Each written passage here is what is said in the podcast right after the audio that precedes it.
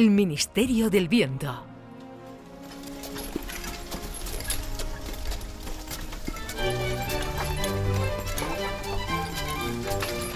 El Ministerio del Viento ha encomendado a El Chano una misión secreta. Ha sido enviado al año 1830, aunque en esta ocasión no le han dado instrucciones sobre la naturaleza de su misión. Perdone, señorita narradora, me estoy mareando ya en este carruaje. Si no me dicen qué es lo que he venido a hacer al año 1830, difícilmente voy a resolver ningún problema. Ay, Chano, solo tienes que estar atento. Mira, mira lo que está ocurriendo ahí.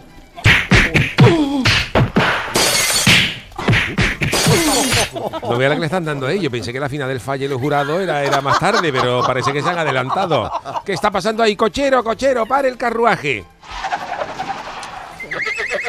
Este edificio tiene muchas lucecitas rojas, o esto o es la casa de Santa Claus, o es otra cosa más rara. A ver qué lea lo que pone en el cartel, casa de ñaca ñaca, o pues va a ser la otra cosa, Pepa la malagueña. ¡Fuera de mi burdel, miserable! Una será prosti, prosti, pero no tonta. Cuidado con el bicho que me ha enseñado. Dios mío, Dios mío. Dos esbirros tiran al hombre a un charco en medio de un callejón. ¡Y no vuelvas más! ¡Fuera! Es... Lo ve ahí, el portazo de dentro. Vamos, vamos, vamos para ir a pedirle sal. El Chano sale del carruaje para ayudar al señor que han lanzado al charco. Perdone, caballero, ¿podría ayudarle? ¿Eh? ¿Quién eres tú con esos pelos? ¿El capitán Riego?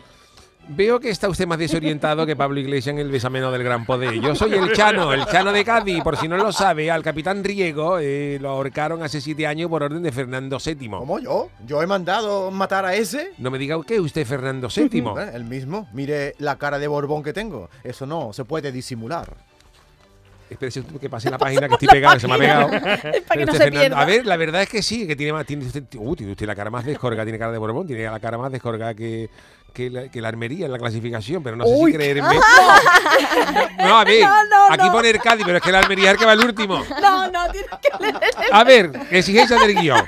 No sé si creerme que sea usted Fernando VII. A ver, diga o haga algo para que pueda convencerme. Mm, Que diga algo. mm, ¡Sí! Pero ese es el grito de Cristiano Ronaldo. De CR7 yo soy FR7. Uy, o uy. lo que es lo mismo, Fernando VII. Yo es que soy muy madridista. Pero Cristiano se ha ido ahora del Real Madrid, ahora juega en el Al Nasser de Arabia, que ¿En tiene nombre de serio? Ginecológica, Al Nasser. ¿Se ha ido a Arabia? Mandaré que lo ahorquen a ese tío. Cálmese, majestad, le ofrezco mi carruaje. ¿Quiere que lo lleve usted a Palacio?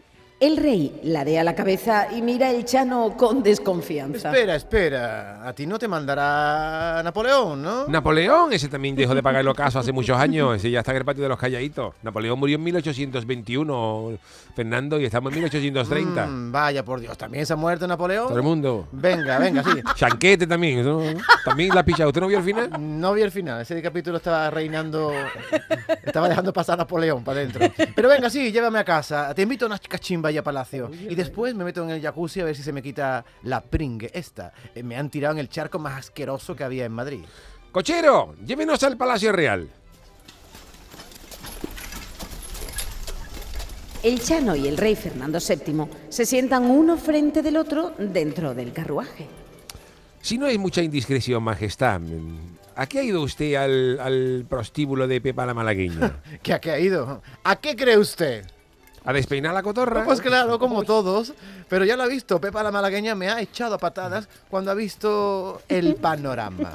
¿El panorama a qué se refiere usted, majestad? ¿Que ya no admiten reyes en los prostíbulos? No, hombre, ella, ella no sabía que yo era el rey. Como verás, he ido con ropajes de calle y totalmente de incógnito. Me refiero a que me ha echado cuando ha visto al bicho.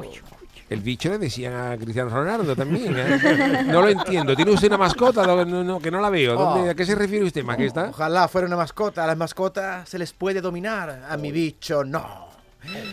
Espere, que atiende la llamada de mi esposa, la reina. Diga. Sí, sí, María Cristina, que estás en camisón. Oh, ya, ya, ya voy para casa.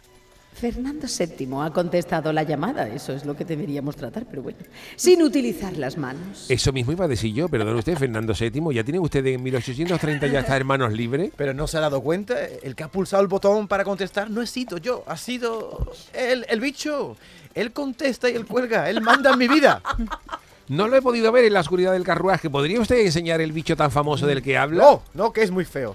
Con decirle que María Josefa Amalia de Sajonia, mi segunda esposa, Sajonia, la de la chuleta, ¿no? la de la chuleta, Ah, pues ¿sí? se meó encima del susto cuando vio al bicho por Ah, primera perdone, vez. perdone, ya voy yo hilando cosas. Entonces, cuando usted habla del bicho, se refiere a, a lo que viene siendo el Juanelo, Pues sí. el Cayetano. Como dicen los franceses, el cucumidú. Y, y no sé qué hacer. El bicho es tan horroroso que no he podido dejar embarazada a ninguna de mis cuatro esposas. ¡Ay! ¡Ay, que soy un rey sin descendencia! La salió el andaluz ahí. ¿eh? Esto es más triste. Esto es más triste que una noche vieja en casa de Del Bosque.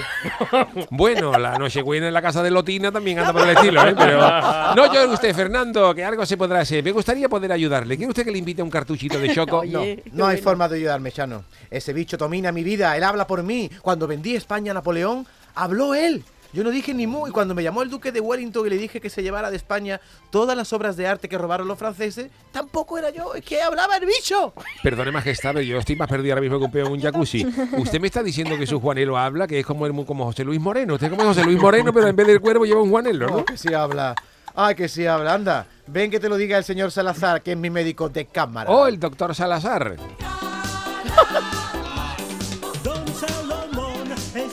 Han llegado al Palacio Real. Perdone, Fernando, esto que está. Yo quería que en los palacios se tocaba otra cosa de orquesta de cámara, pero esto es Georgie Dan, que Sí, está sí, lo que está sonando. que tengo conectado el Spotify al hilo musical de Palacio. Fernando VII conduce al Chano por las dependencias reales hasta llegar a una puerta. ¡Abre! ¡Matasanos, abre! Lo siento, mira, majestad, no nos quedan números para hoy.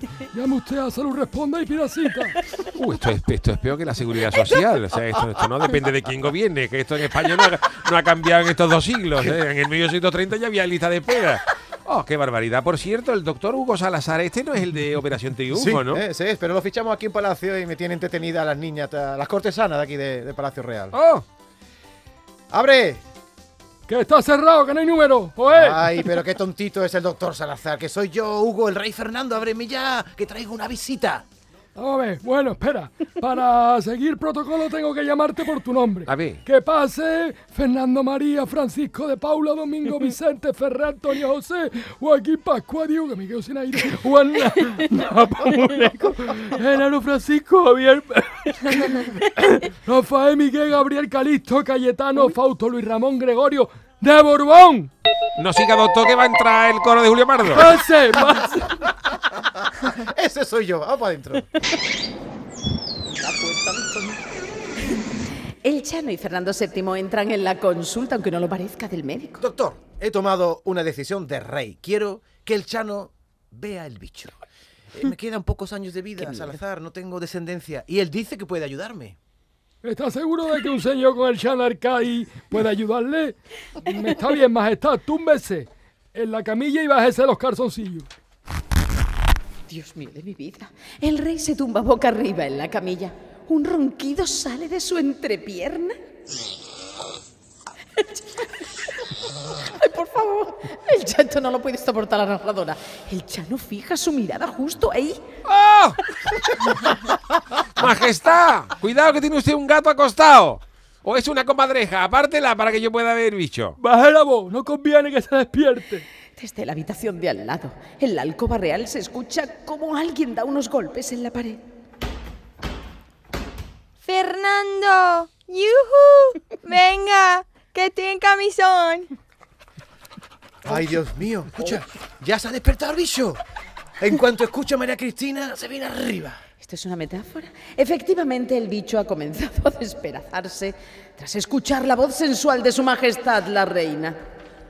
Perdone que le diga majestad, pero eso que estoy viendo ahí no es lo que eh, eso es lo que viene siendo un Juanelo, ¿no?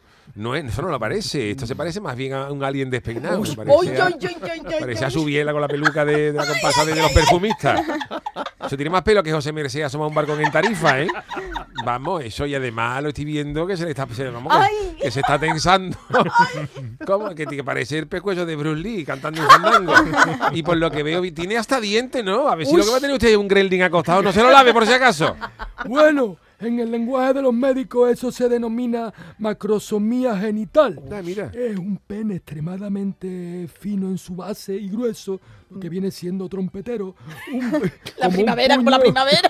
Como, con un puño en la extremidad. Por esa circunstancia no permite la- el apareamiento, vamos, que no encaja, coño. Mira, para tocar el bombo puede servir en alguna, en alguna comparsa. Mi casa. ¡Es el bicho! ¿Qué está pasando? ¡Ay, socorro! Oh, pero es que el Juanelo está hablando, que, que hemos fumado. El Juanelo, el Juanelo está hablando. Yo me voy de aquí. Cristina. Tranquilo, tranquilo, Shano, no se asuste. No es, no es agresivo a menos que se le lleve la contraria. Sígale la corriente, la Pero corriente. vamos a ver si es que se está, se está viniendo arriba, se está poniendo grande, se está viniendo arriba como si estuviera haciendo la levadura, incluso me está haciendo esto como de darme una tragantada, como le diga algo. El gremlin, efectivamente, está creciendo de tamaño. María Cristina. María Cristina. Déjenlo. En este momento está enfadado en fase 2. Está saliendo de su letargo porque recibe la presencia cercana de la reina María Cristina. María Cristina. María Cristina. ¿Dónde estás, María Cristina? Este Juanelo lo coge la Guardia Civil en Ceuta y lo ficha, vamos, huele, huele todo. Verás tú cómo yo lo arreglo esto en un periquete. El Chano ha sacado algo del su... algo del su... jo, algo del bolsillo. Parece un bote. ¡Muere, bicho! Eh, Mira, toma. El Chano ha rociado sobre el bicho medio bote de afloja todo. ¡Me ahogo! María Cristina. Pero qué, pero qué ha hecho, desgraciado. Mire usted, doctor Salazar, le he echado a ese monstruo un buen chorreón del KH7, que esto me lo, eso lo coge mi, mi mujer para limpiar la, la cocina y eso. Esto es lo más potente que hay en el mercado. A mí me quita todos los churretones de la sartén cuando, cuando frío pijota. Y no vea, esto se lo he echado yo al Juanelo esto y... Pero usted sabe que en ese bicho está el futuro de la monarquía española. Espero que no lo haya matado. Acabará usted en la horca. Ah, me cago en todo. Fernando VII, el Chano y el doctor miran al amasijo de carne quemada en la que se está convirtiendo el bicho.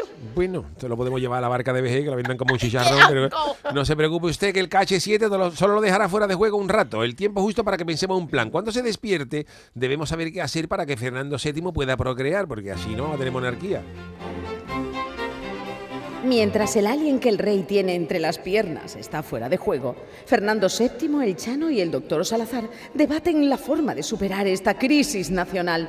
También ha entrado en la estancia María Cristina de Borbón dos Sicilias, la esposa del rey, que por cierto también es su sobrina. Ya se sabe, con los, Borbón, con los Borbones todo, que- todo queda en casa, en familia. A ver, María Cristina, tápate un poquito, hija, que puede, puede coger frío en el perrito piloto.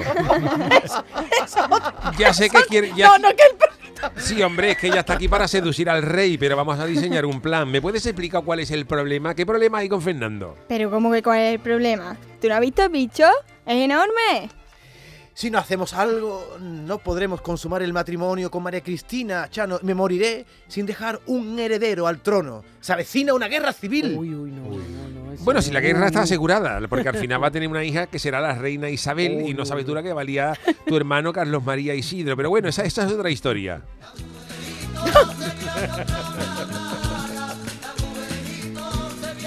En el hilo musical del Palacio Real han saltado de pronto estas populares sevillanas. ¡Oh, majestad! Esta música me acaba de dar una idea. Si el bicho es tan grande, ¿por qué no le hacen, por qué no lo hacemos más pequeño? Pues no se me ocurre cómo. Mire, doctor Salazar, deme ese cojín, doctor Salazar. Sí, ese que está ahí.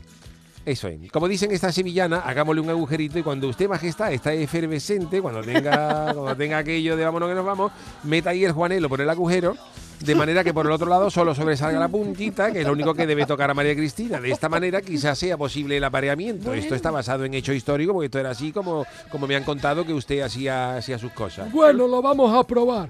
Mira, ya se ha despertado otra vez el bicho. Claro, ya acaba el documental para levantar. Se acaba la huerta ciclista, la hora de levantarse. ¡Qué peste a tres en uno! ¡Qué machado esto! No se preocupe, señor Gremlin, esto es un pequeño lubricante que le llamo antes, pero lo importante es que usted ya se ha recuperado y que ya estamos listos para encargar un heredero. ¿Está usted listo, don Bicho? Yo, mm, sí, abuelo. Ah, María Cristina. Ah, pero no la veo. Claro, no la ve porque está al otro lado del cojín. Mira, tú entra ahí en modo hurón, mete la cabeza por el agujero y allí al final, al final del peaje, está María Cristina. A ver, a ver. El gremlin o Juanelo entra por el agujero del cojín. ¡Uy, qué oscuro está esto! ¡Qué oscuro! Venga, chúchale un poquito, María Cristina, llámale para que vea que está al final del túnel. Ahora sí. Llámalo. Estoy aquí. ¡Yujú! María Cristina a mí me quiere gobernar. Lo sabía. Yo le sigo, le sigo la corriente, porque no quiero que diga la gente. María Cristina me quiere gobernar. María Cristina ¡Ah! ¡María Cristina! ¡Fernando! ¡Ah! Mm, ¡María Cris! ¡Fernando! ¡Oh, ¡Oh, ma- Más. ¡Oh, viva España! ¡Viva! ¡Siu! Y de esta manera tan sencillita, con un cojín con un agujero, Fernando VII y María Cristina pudieron domesticar al bicho y engendrar a la que sería la futura reina Isabel. ¿Ya habéis terminado? Ah, Sí, yo creo que sí. Venga, pues quitar el cojín que te voy a volver al sofá. ¡Ay! Oh, ¿Pero qué? ¿Qué me has hecho? ¡Desgraciado! como que voy a hacer, cortar el sobrante, lo que se hace. Ah, bueno, se me hecho un poquito de sangre las cortinas, María Cristina, pero esto con jabón lagarto se quita. ¿Pero por qué me lo has cortado, Chano? Ahora que hemos encontrado la solución. Yo quiero seguir disfrutando, te lo ordena tu rey. Mira, Fernando, no sé tiquismiqui. Tú ya has conseguido lo que quería, que era tener descendencia, y yo a cambio de haberte ayudado voy a meter esta criatura en formol y me lo voy a llevar al siglo XXI para que lo estudie la ciencia. Un momentito que voy a hacer una llamada. ¿Hola? Sí, es el mercado negro. Mire, soy el Chano de Cádiz. No sé si se acuerdan de mí que una vez les vendí el Juanelo de Rasputín, ¿no? Que se lo corté con una motosierra en San Petersburgo. Quiero saber cuánto me darían por el Juanelo del rey Fernando VII. Vamos, que esto el domingo en la plaza en el mercadillo se puede vender fácil. Por este deberían pagarme más porque es más grande y tiene diente y habla. Vamos, José Luis Moreno se puede ir retirando. Le paso el número de cuenta. Muy bien, esto es lo que me da. Perfecto, mañana mismo lo tiene. Y así concluye este capítulo del Ministerio del Viento, en el que el Chano, una vez más, colaboró para desatascar un momento delicado de la historia de España. Cuando Fernando VII usaba paleto. Cuando Fernando VII usaba paleto. Bueno, pues vamos con nuestro cuadro de actores. Ha intervenido José Guerrero Yuyu como el Chano de Cádiz. David Hidalgo como Pepa la Malagueña, Fernando VII y como el bicho. Charo Pérez como narradora. Hugo Salazar como el Doctor Salazar. Oh. Pilar Campos Pipi como la reina María Cristina. Y nuestro ruidero especialista en efectos especiales, don Manolo Fernández. Cuando Fernando VII usaba paleto. Y entonces Bueno, esto pues, es verídico, eh, es esto que no estamos haciendo, Estamos esto es historia de esto España. es historia de España, Sí, ¿no? la verdad que Fernando VII tenía un pene. miembro viril. un Pero miembro se, viril, se le subían muy- las hormigas, ¿no? Muy, no, que lo tenía muy fino por abajo, ¿no? Decía. Tenía un tronco muy fino y después la extremidad muy gruesa, Claro, así lo confirmaron los médicos. Que, eh, realmente, como ha dicho el doctor Salazar, era una macrosomía genital Ajá. y eso impedía que pudiera llegar al apareamiento con sus cuatro mujeres. Qué de hecho, a su primera esposa, que él la ha nombrado ahí, a María María de Sajonia, esa chica tenía 15 años y cuando vio el miembro se meó encima. Esto está documentado historia. Esto es historia de España. Esto Nosotros es historia de España. Sí, sí, la, la intrahistoria, la intrahistoria Sí. de España, sí, Hemos sí. teatralizado un poquito el tema, pero bueno, ¿qué te ha parecido, Hugo? Esto, Me ha encantado, la esta que participación. Me parece, vamos, una, vamos, yo le decía a Pilar Muriel que meta en el programa o algo de esto, porque me parece muy interesante, me Lo has, encanta. hecho, lo has hecho muy bien. Lo ha hecho muy bien, es verdad, ¿eh? De hecho, Actor, María actor. Cristina, que ha hecho muy bien Pipi, María Cristina Sí, efectivamente fue la única re- reina, la cuarta, la cuarta esposa de Fernando VII que le dio una hija y fue gracias a ese cojín que hemos visto que inventó el Chano.